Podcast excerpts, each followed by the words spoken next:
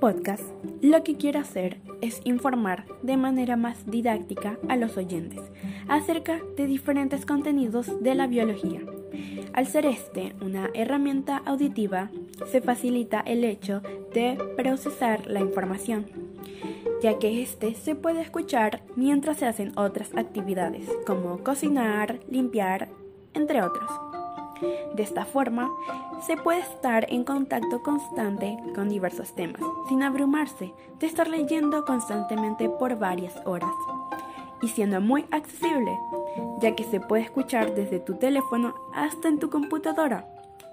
Esperamos que todo lo que percibas en nuestro podcast te sea útil y cada día te llenes de conocimiento. En este episodio hablaremos acerca del desarrollo embrionario de los seres vivos. Definiremos la importancia de la embriología, sus diversas ramas, las fases que la componen, entre otros. El propósito es informar a los oyentes de este podcast el por qué y para qué ocurre todo esto, simplificando la indagación para hacerlo mucho más entendible. Además, este tema seguramente ha causado ciertas dudas en algunos individuos y por ende este trabajo quiere resolverlas todas para que, al final, para que al finalizar este episodio la gente haya entendido todo lo que la embriogénesis conlleva.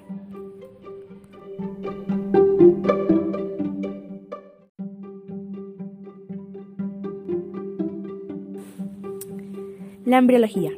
La embriología es la especialidad que estudia la formación y el desarrollo del embrión hasta su nacimiento.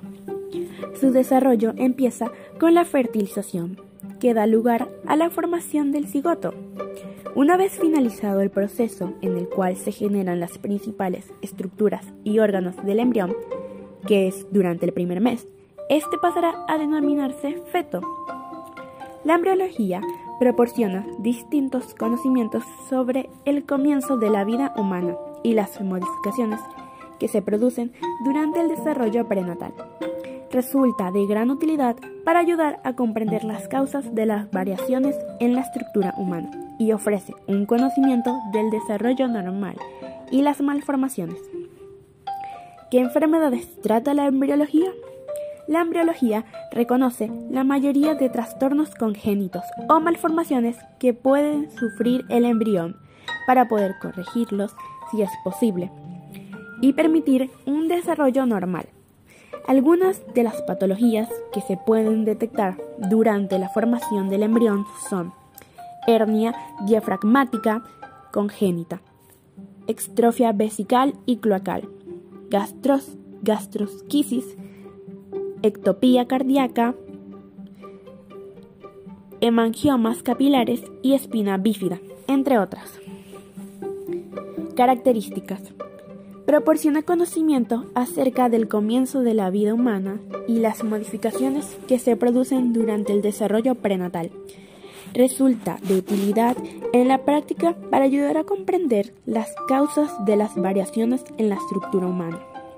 Aclara la anatomía macroscópica y explica el modo en que se desarrollan las relaciones normales y anómalas. El conocimiento que tienen los médicos acerca del desarrollo normal y de las causas de las malformaciones congénitas es necesario para proporcionar al embrión y al feto la mayor posibilidad de desarrollarse con normalidad. Gran parte de la obstetricia moderna incluye la denominada embriología aplicada. El reconocimiento y la corrección de la mayoría de los trastornos congénitos dependen del conocimiento del desarrollo normal y de los trastornos que puede sufrir. Y la importancia de la embriología es obvia para los pediatras, ya que algunos de sus pacientes presentan anomalías congénitas derivadas de un desarrollo erróneo que causan la mayoría de las muertes durante la lactancia. Ramas. Embriología comparada estudia el desarrollo de los organismos al comparar los diferentes embriones de todas las especies durante su, desarrollo embrionario. Embriología química o molecular estudia el desarrollo de los embriones como entidad química molecular. Embriología moderna une a la embriología con la genética, bioquímica y medicina moderna. Embriología humana. Estudia los conceptos de la embriología, el desarrollo prenatal enfocado en los seres humanos. Embriología clínica. Examina el desarrollo prenatal. Embriología experimental. Estudia el desarrollo prenatal de los seres vivos, tanto normal como anormal, a través de métodos experimentales. Y la teratología. Estudia el desarrollo anómalo, defectos congénitos, de los seres vivos. Epigénesis. Considera que el embrión se origina a partir del desarrollo de un principio amorfo, como consecuencia de los cambios que se producen con la fecundación. Preformismo. Concibe el desarrollo del embrión a partir de la existencia de un embrión preformado, contenido en el espermatozoide o en el huevo. La importancia de la embriología. Permite entender las alteraciones que pueden ocurrir en el desarrollo de los individuos, así proporcionar un diagnóstico temprano y tratamiento óptimo. Cabe destacar que la tasa de muerte neonatal por enfermedades congénitas es alta.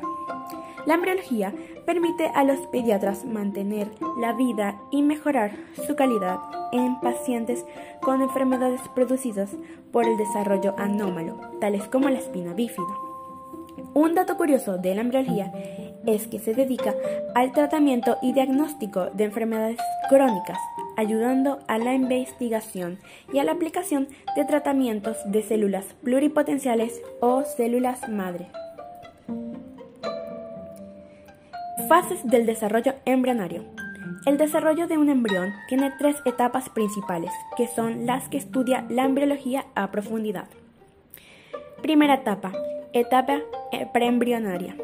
Esta etapa comienza con la fecundación y dura aproximadamente cuatro semanas. Durante este periodo, el cigoto comienza su proceso de división celular. Las nuevas células, llamadas blastómeros, se reorganizan en una estructura llamada mórula, que luego se convertirá en un blastocisto, una suerte de esfera que se caracteriza por tener una cavidad llena de líquido llamado blastocele y los blastómeros reorganizados en la periferia. El blastocisto eclosionará y finalmente se implantará en el útero, donde comenzarán a formarse las primeras células del sistema nervioso y óseo.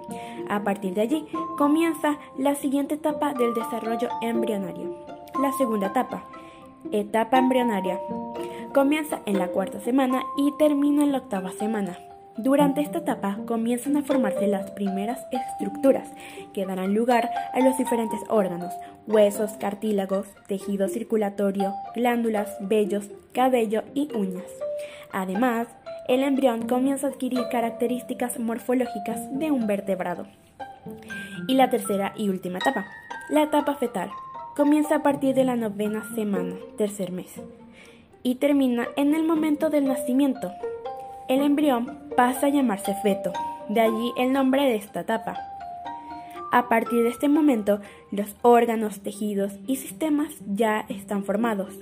Por lo tanto, lo esperado es que continúen su desarrollo hasta alcanzar las características óptimas para garantizar las condiciones básicas para la vida posterior al nacimiento.